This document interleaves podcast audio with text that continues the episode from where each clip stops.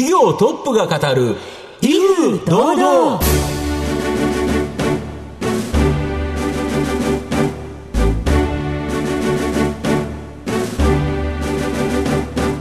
毎度相場の福の神こと藤本信之です。アシスタントの飯村美希です。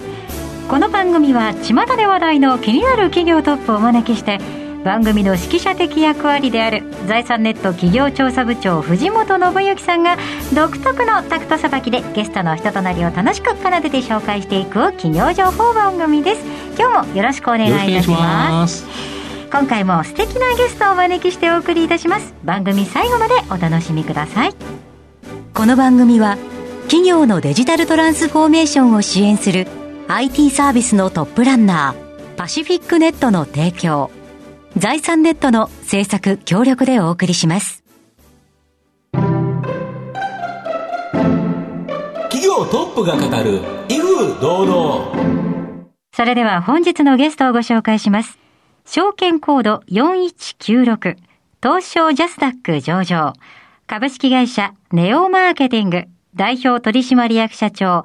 橋本光信さんにお越しいただきました。橋本さんよろしくお願いいたします。よろしくお願いします。よろしくお願いします。株式会社ネオマーケティングは、東京都渋谷区南平台町に本社があります。定性定量調査のデータをもとにして、マーケティング支援を行っている企業です。それでは橋本さんの方からも簡単に御社のことを教えてください。はい。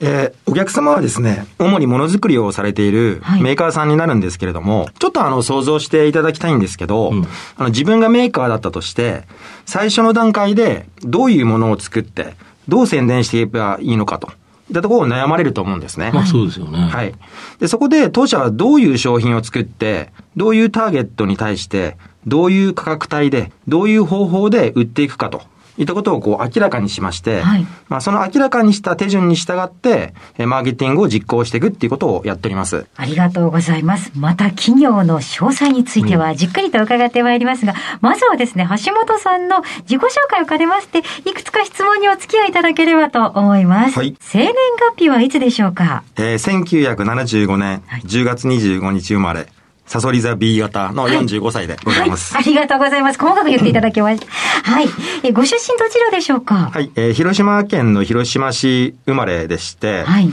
で、まあ、両親共働きの家に生まれてまして、はい。まあ、幼少時代はですね、非常にあの活発で、やんちゃな少年であったということを噂では聞いております。噂では。はい。見た目がかなりスポーツマンといった感じなんですが、うん、何か打ち込まれたスポーツはありましたでしょうか？中学までは野球をずっとやっておりまして、はい、高校生でですね、ボクシングをやっておりました。あら、はい、きっかけはあったんですか？父親がやっぱりボクシングとか格闘技が非常に好きな人で、はい、で、その影響で、あの、ちょっとやってみたいなというふうに思ったのがきっかけでしたね。子供の頃の夢などはありましたでしょうか？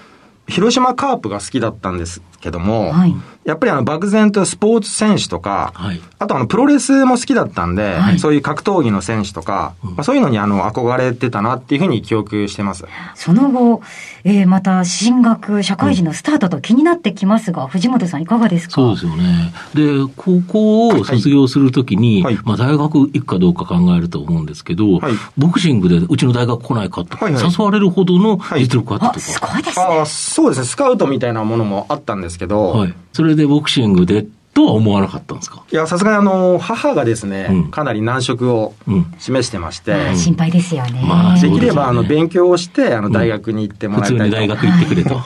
いう希望がありましたので、まあ、そこは、あの、お母さんにはやっぱ逆らえませんので。はい。はい。大学も広島ですか？いや、大学はですね、東京の早稲田大学の方に進学しました。なるほど。それは理由はあったんでしょうか？やっぱりあの、東京に対しても漠然とした憧れっていうのがございまして、東京の大学生活を謳歌してみたいなっていうふうに考えてました。はい。はい、で、大学卒業後ですね、大手経済新聞社系の広告代理店に就職されたと。はい、あ、そうです。なんでここ選んだんですか、非常にメディアが社会に与える影響ですとか、うん、っていったものに非常に興味がございまして、うん、で、あの、広告代理店に行けばですね、テレビであったり、まあ、新聞であったり、雑誌、まあ、当時ラジオを含めて、まず4媒体っていうふうに言ってたんですけども、はい、まあ、そこの知見を深められるかなっていうふうに考えました。うん、はい。で、行ってやっぱ面白かったですか？あの、まあ、クライアントさんからお金をお預かりして、はい、それをあの、テレビとか新聞とか雑誌の広告枠を、はい、まあ、スポンサーさんにこう販売するっていう仕事をやってたんですけど、うんはい、非常にやりがいが大きかったです。なるほど。はい。それなのに、1年半で退職して、はい、今の会社を立ち上げられた。はい。これなんか理由あったんですか？そこでマーケティングリサーチっていうものに出会いまして、はい。で、これがですね、うん、あの、例えばあるテレビ番組が、どういう属性の人で、どういう世帯年収で、はい、どういう趣味思考とかライフスタイルを持ってる方が見られてますよっていうデータがですね。データありますよね。はい。まあ、そういったものをこう集めて、それをもとにあの、スポンサーさんに提案をするっていう活動をやってたんですけども、それが自分には非常に合ってまして、まあ、そこをちょっともっと追求したいなっていう思いがそこで芽生えたっていうのがあります。なるほど。いわゆるデータベースマーケティングっていう形で。そうですね。当時そんな言葉はなかったと思うんですけど。そうですよね。まあ、はい。今では今になったらそうですよね。はい、なるほど。はい、えー、橋本さんの人となり皆さんにはどのように伝わりましたでしょうか後半では橋本さんが率います株式会社ネオマーケティングについてじっくりと伺っていきます企業トップが語る威風堂々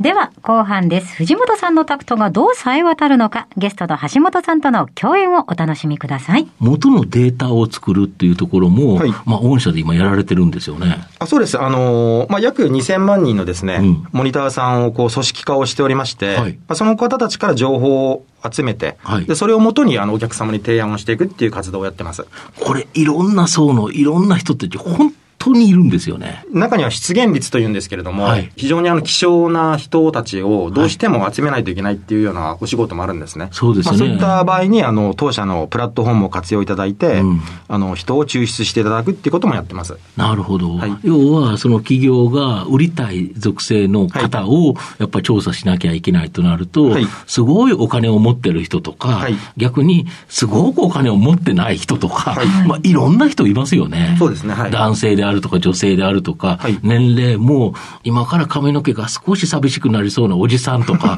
まあ、具体的にはそういうことですよね。細かくそういう属性を操作できるってことなんですね。うん、そうですね。基本はアンケートで、はい、あの、配信しまして、うん、それに回答いただいて、それがデータベースにこう落ちていくっていうような仕組みになってます。はい、なるほど。そこのデータがあるっていうことですね。はい、だから、御社の場合は、どっかのデータ調査会社に依頼するんではなくて、自分で調査できる。はい、調査する会社だけっていうのは他にもあると思うんですけど、うんはい、御社はそこからさらに進めるということですよね。はい。冒頭のお話に戻るんですけど、じゃあ商品とかサービスを作ろうっていうふうになったときに、まあどういうターゲットが、どんな、例えば媒体を閲覧しているのかっていうことであったりですとか、どういうコミュニケーションに反応するのかっていうことが、もう事前の段階で分かってますので。なるほど、過去のデータで。そうです。でそれをもとにして、えー、デジタルマーケティングの施策であったりですとか、PR の施策を展開していくっていうことが一つ特徴になってます。なるほど。御社の場合は本当にビッグデータ、様々なデータを活用して、はい、御社には例えばこういう製品で、こういう価格帯で、はい、こういう訴求ポイント。はい、で、しかも、こういうマーケティングやったらいいですよと。はい、要は企業から言うと、新しい製品作りたい、売上高増やしたいっていうのが大元だから、はい、それを解決してくれるっていうことですか？そうですね。それをトータルでサポートしていくっていうところを自分たちのミッションだと思ってます。で、御社のお客様というのは、非常に大きな企業で、はい、えー、しかもですね、消費者に結構大量に物を販売されている、はい、製造販売している企業、これが多いそうですが。大きいところだけではないんですけれども、うん、基本的には日用品や消費財のメーカーさんが中心になってます。なるほど。食品とか飲料、化粧品、家電と、いったようなところが、まあ、中心になってますね。なるほど。はい、過去の、あの、お客様っていうのはどれぐらいおられるんですか？今までですね、はい、2000社以上のえー、お客様とお取引実績がございます。この実績が、やはりまた次の仕事を呼んでくるということですかね。はい、そうですね。もう、ノウハウが、あの、うん、どんどん我々の方のデータベースに蓄積するっていうような構造になってますので、うん、過去にですね、あの、例えばこういう商品を、こういうふうな売り方をして、広告予算これぐらいかけて、うん、こういうパッケージで、こういう価格帯でっていうもののデータがありますんで、はい、大体ですね、あの、新商品を開発するっていったタイミングになっても、はい、あの、予測ができるっていうような状況がもうあるのかなというふうに考えてます。そっか、企業側は今まで自分たちで作って、はい、で、これを作った後ですね、売ろうとしてたと。い。うことだと思うんですけど、はい、逆に言えばどういう製品をどういう価格帯で作ればいいかというところも一緒に考えていこうということですか、そうですね。もうそこからお客様と伴走していくっていうところが、当社のスタイルだと思ってますので、うん、はい。なるべく早くご相談いただいた方が成果が上げやすいなっていうふうに感じてます。で、一度そうやって成果を出すと、はい、次の製品出すときも、はい、やはりまずは御社と相談して、もともとそういう調査から始めて、はい、あ、やっぱりこういうことかっていうことで、はい、えー、作っていくということですか？そうですね。あの、ですので、一度お付き合いをさせていただきますと、うんうん、あの、長期的にですね、うん、非常に良好な関係を築いていけるっていうふうに、うん、あの、考えてます。なるほど。はい、だから実際ね、やっぱりお客様としては、その売上高を上げてくれるから、はい、まあ、ネオマーケティングさんと付き合うと。はい、で、一回付き合ったお客様に関しては、はい、まあ、真摯に対応されてるから、ずっと長いお取引ということは、はい、ある程度利益もいただけるということですよね。そうですね。まあ、結果的にそうなっているということであって、うん、その時その時でやはり最適なものを、お客様の目線で提案していくっていうことが大事だと思ってまして、うん、まあ、それの積み重ねによって、あの、先ほどおっしゃっていただいたような状態が、まあ、できているのかなっていうふうに考えてます。で、最近では、ちょっとですね、難しい言葉なんですけど、はい、エボーグドセットっていう調査から、はい、そのお客様にマーケティングを支援、はい、エボーグドセットはい、正直僕、初めて聞いた言葉だったんですけど、そうですよね。はい、これどういうことですか？はい。あの、エポーグドセットっていうのは、あの、早期集合っていうふうに言いまして、うん、はい。えー、思い起こすっていうか。あそうです。早期する。早期するってことですね。はい、ですよね。うん、で、えっと、例えば何かが必要で買いたいなって思った時に、うん、皆さん、あの、頭に思い浮かぶブランドの数って、うん、もう本当二つとかっていうふうに言われてるんですね。うんうん、で、その組み合わせとか集合体のことをエポーグドセットっていうふうに呼んでまして。要は、靴って思えば、はい、リーガルとか。リーガルとか。か、いくつかのブランドが思い浮かぶと。そうです。例えばコーヒーショップって言ったらスターバックスがまず一番に来るんですけど、うん、まあいろんな会社がありますよね。よね大体人間ってやっぱ二つとか三つ、我々の、まあ、調査によると、うん、あの、それぐらいしか思い浮かばないんですまあそうですよね。はいで、今、あの、コロナの状況もございまして、うん、あの、EC にやっぱ購買が非常にシフトしているっていう状況があるんですけども、うん、以前よりもですね、はい、頭に思い浮かぶものしか購入されにくい時代によりなっているなっていうのが言えます。なるほど。はい、本当の店に行ったら、棚にいっぱい並んでるから、はい、ふとこちらに目が移るとかってあるけど、はい、今最近ネットで買いますよね。そうです。ネットで買った時は、結局、その、あの、ブランド名をポンと入れて、検索で買うってなっちゃうから、そうです。他のやつ見るあれないですもんね。そうなんですよ。なので、あの、そこで思い浮かべてもらうブランドに入るっていうことが、企業にとって、すごく需要味が増している時代になってるなというふうに感じてます。なるほど。はい。あの、そこで、まあ、我々が提案しているのが、うん、あの、サブカテゴリーっていうふうに言ってまして、はい、例えばなんですけども、はい、まあ、あの、歯磨き粉で思い浮かぶものって、まあ、すごいメジャーなものが来ると思うんですけど、うん、例えばなんですけど、知覚過敏に効く歯磨き粉はっていうふうに限定すると、趣味テクトっていうものが、例えばですよ、はい、あの、一番最初に想起されるんです、ね、そうですね。なので、あの、そういうカテゴリーをあえて区切って、うん、そこの、えー、ジャンルで1位を取るって言ったところをですね、うん、今、あの、クライアントさんの方にあの推奨をしておりまして、それを取るための、まあ、サポートだったり、マーケティング施策っていうものを今、どんどんご提案してるっていうような段階です。逆に、サブカテゴリーを思いついて、はい、ある層が限られるかもしれないけど、はい、そこでは確実にそれが想起されて、はい、それを検索した人が買うとい。う形にするということですよね。ね。逆に言えば、あのーうん、もう、これから生き残っていくためには、うん、いかにサブカテゴリーで1位の早期を取るかっていうところが勝負になってくるなっていうふうに考えてます。うん、なるほど。で、この今までのデータが、御社にはより溜まってるんですよね、知見が。あそうですね。あの、いろんな業種、業態、ジャンルのデータを蓄積してますね。なるほど、はい。とすると、お客様からご相談を受けたときには、このサブカテゴリーが実はまだ強いところがないから、勝てますよとか、それがわかるということですか？そうですね。あと、ブルーオーシャンが今どこにあるのかっていうところだったりとか。例えばそうですよね、歯磨き粉っていうのでも、歯磨き粉単体でいった場合、いろんな使われ方がするから、あれだけど、自分がこの時にこう使いたいっていうのがあれば、とい。うことですね。そうです。まあ、それでも今あれですよね、人数が多くなって、検索数が増えてるから、十分収益になるんですよね。あそうですね。1位を取ることによって、2位以下との収益差っていうものが非常にあの開いていくっていうことも、実際の売上データから分分かってきてるっていうような状況です。あ、そっか。それが今までだったら人間の感覚的な話だったのが、はい、御社の場合はもうデータがあるからこそ、はい、まあこうですよって言えるから、はい、逆にあれですよね、その事業会社っていうか、メーカーの人も上の人に説明しやすいですよね。そうですね。あの、売上との相関がやはり見られ始めたっていったところに気づけたのが、うん、まあ、当社としては非常に大きかったかなっていうふうに考えてまして、うん、それをもとにあの、クライアントさんに提案を行うと、やはりあの、納得していただける確率が非常に高くなって、まあ、私があの、創業するときに感じた志っていうものも、まあ、少しずつこう、遂げてきてるのかなっていうふうにも考えてます。ただ、基本的にはお客様の役に立つということが、はい、あの、一番だと思うんですけど、はい、それをきちっとできてきてる。で、それもしかもデータに基づいていると。はいこれ全然違う。だからこそ、ネオマーケティングのネオって全く新しいマーケティング手法であるということですか。はい。まあそういうふうなものを作りたいなっていう心意気でやってます。うん、なるほど。はい、最後、御社の今後の成長を引っ張るもの、改めて教えていただきたいんですが。はい。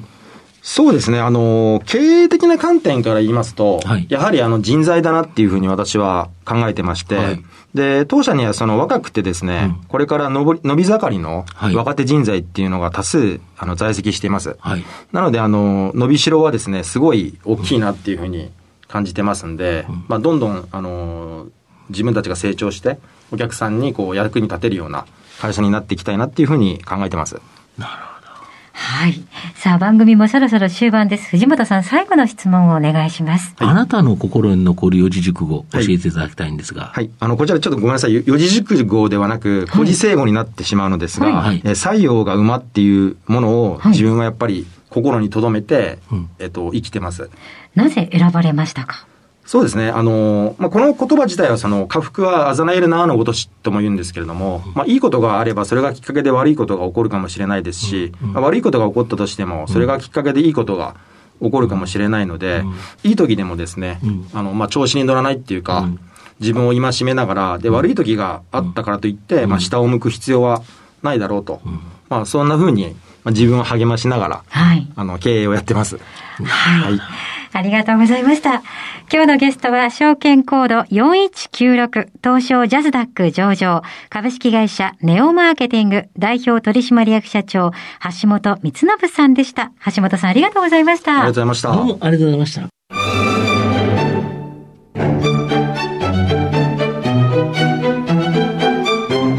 企業トップが語る威風堂々。